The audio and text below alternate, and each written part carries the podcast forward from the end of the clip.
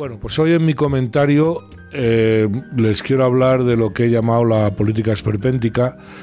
Eh, ya les he hablado muchas veces de lo que muchos consideramos que es la industria de la política y de lo que es la política pop, esa forma de comunicar que tienen los políticos ahora que van directamente a las sensaciones o a los sentimientos. No olvidemos que al final para el común de los mortales, para la gente que vamos por la calle, la política son más sentimientos que, ideas.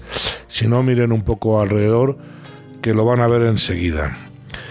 Eh, esa política, ese marketing político que genera unos personajes, que los políticos se convierten en unos personajes eh, que comunican eh, unos determinados estados de ánimo.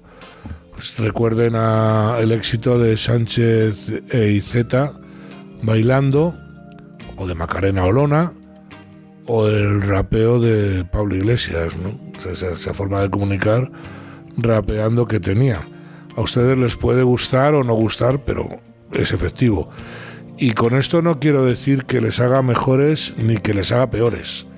Quiero decir que están comunicando, están utilizando el marketing político para llegar a, sus, a nuestros sentimientos para lograr un objetivo que no es ni más ni menos que nuestro voto.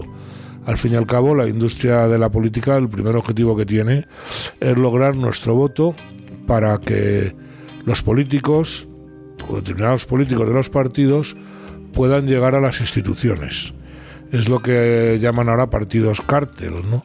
que el objetivo es llegar a las instituciones, entre otras cosas porque el resultado o las consecuencias son muy interesantes. Comparen los sueldos de los políticos con el de los con, el de los el del común de los mortales, ¿no? No hablo de, de un señor que es ingeniero nuclear o ingeniero de la NASA o que además probablemente cobre hasta menos que un político. Y entonces la política esperpéntica, pues verán, una vez que el político eh, eh, ya ha conseguido estar en las instituciones, se tiene que mantener ahí. Vive en una negociación continua. Siempre se ha dicho que la política es el arte de la negociación. Y esa negociación eh, se está convirtiendo en negociar lo que sea para conseguir mantenerse en el poder. Y esto viene a cuento de los dos temas que esta semana han sido eh, o han estado en el, en el candelabro, como decía aquella famosa actriz, que han sido la ley o la reforma del delito de sedición y la ley trans. Eh, que la ley trans es un esperpento lo ve cualquiera que tenga dos dedos de frente o algo de sentido común que ya no es que sea el menos común de los sentidos, sino que está tendiendo a la desaparición. El sentido común eh, cada vez eh, eh, es, es, menor porque realmente nuestras cabezas están tan mediatizadas por los medios que no podemos pensar por nosotros mismos. Luego, nuestra psicóloga Fuencisla nos va a hablar algo de esto. No, no hay mayor deformidad ridícula de la realidad que la ley trans. Esto no quiere decir que no haya, que no exista la disforia o que no exista, eh, bueno, pues unos determinados eh, comportamientos, pero que son mínimos y que también se pueden tratar. Cualquier cosa menos castrar o medicar a un niño pequeño. Es que estamos siempre con la locura, ¿no? Con la locura que genera el mayor frenopático de este país, que es el Ministerio de Igualdad. El otro tema, que es el tema del delito de sedición, que hace falta, le hace falta al gobierno para poder mantenerse hasta el final de la legislatura y si es posible más, que lo ve posible. Ustedes no bajen la guardia.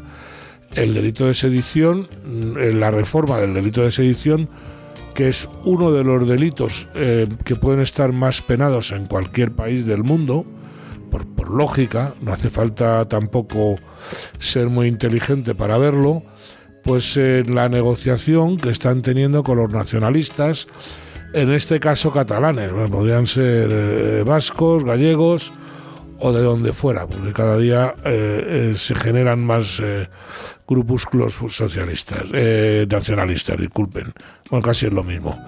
Em, es otra deformidad, otra deformación que se hace de la, de la realidad, que es que tú puedes ser condenado con una pena mayor por ser, por cometer una infracción tributaria, que por eh, un delito de sedición. Si eso no es grotesco, si eso no es esperpéntico, pues que venga Dios y lo vea. Aunque mm, no, olvidemos que estamos en el país de Goya, en el país eh, eh, de Valle Inclán y en el país de, de Víctor de, la Serna, de, Víctor de la Serna, que me disculpe, de Ramón Gómez de la Serna. que este último al menos le echaba algo sentido del humor.